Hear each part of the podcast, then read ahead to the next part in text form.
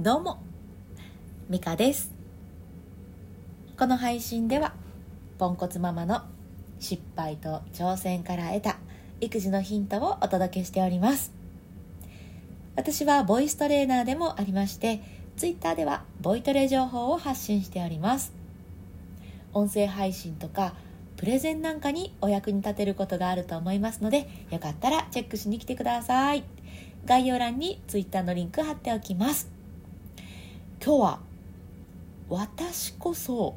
任せてたんじゃないかっていうお話していこうと思います。まあ世間ではというちょっと大きなくくりで言うと、ま、世間では奥さんに家事を任せっきりにするとかなんかそういう話題あるじゃないですか。で家事分担が大事だとか、えー、なんかねそういう話が出てくると思うんですけれど私旦那さんにとある役を任せてしまってるかもしれないっていうふうに思ってあこれはいけないななんて思っていることがあるんですね。それが何かっていうと怒る役です、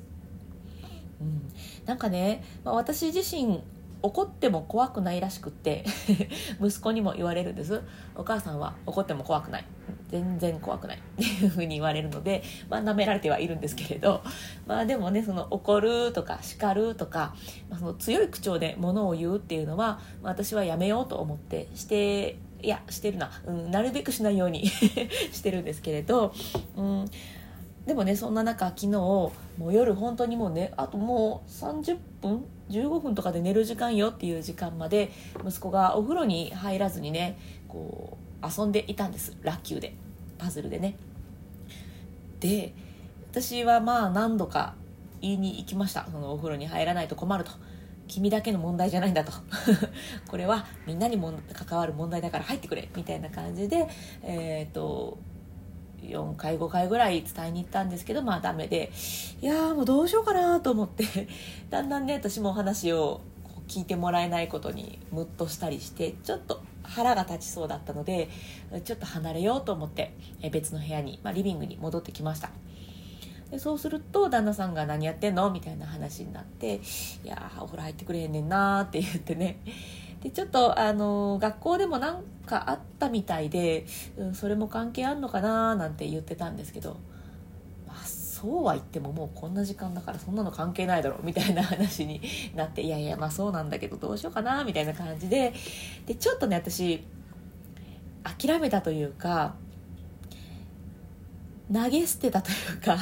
なんかこう何かが起きるのを待ってしまったんですよね。まあ、何かが起きるのっていうのはこの息子が自らお風呂に入るのなのか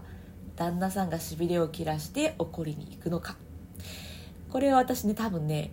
待ってたんじゃないかなって思うんです。ああどうするかななんて言いながらあんまり考えずにちょっとビールなんか飲んだりして 待ってたんですよね。何かが起きるの待っちゃってた。でそうこうしてる間にまあねもう時間も時間になってきて旦那さんが息子にあ帰ろこんな時間やでみたいな感じで言いに行ってくれたんですよね。いや私はねこのななんかね何かが起きるのも待って、えーと、誰かが何かしてくれるとか本人が動いてくれるんじゃないかっていう期待をして行動をやめたんですよね。でもそうすると生活回らないのでもう誰かが何かやらなあかんやんっていうことで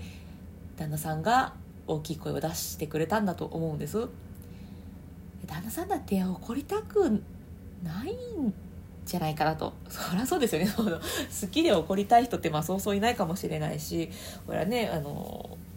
嫌われるかもしれないみたいなこともあるかもしれないしなんか私ちょっとあかんかったなっていうふうに思ってるんですよね。家事を任せられるのと一緒で怒る役とか注意する役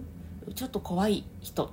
怖い人が注意するっていうその役目を旦那さんに任せてしまって私が何か行動するのを、まあ、諦める投げ捨てる なんかそんなことしてたななんて思っちゃってるんですよね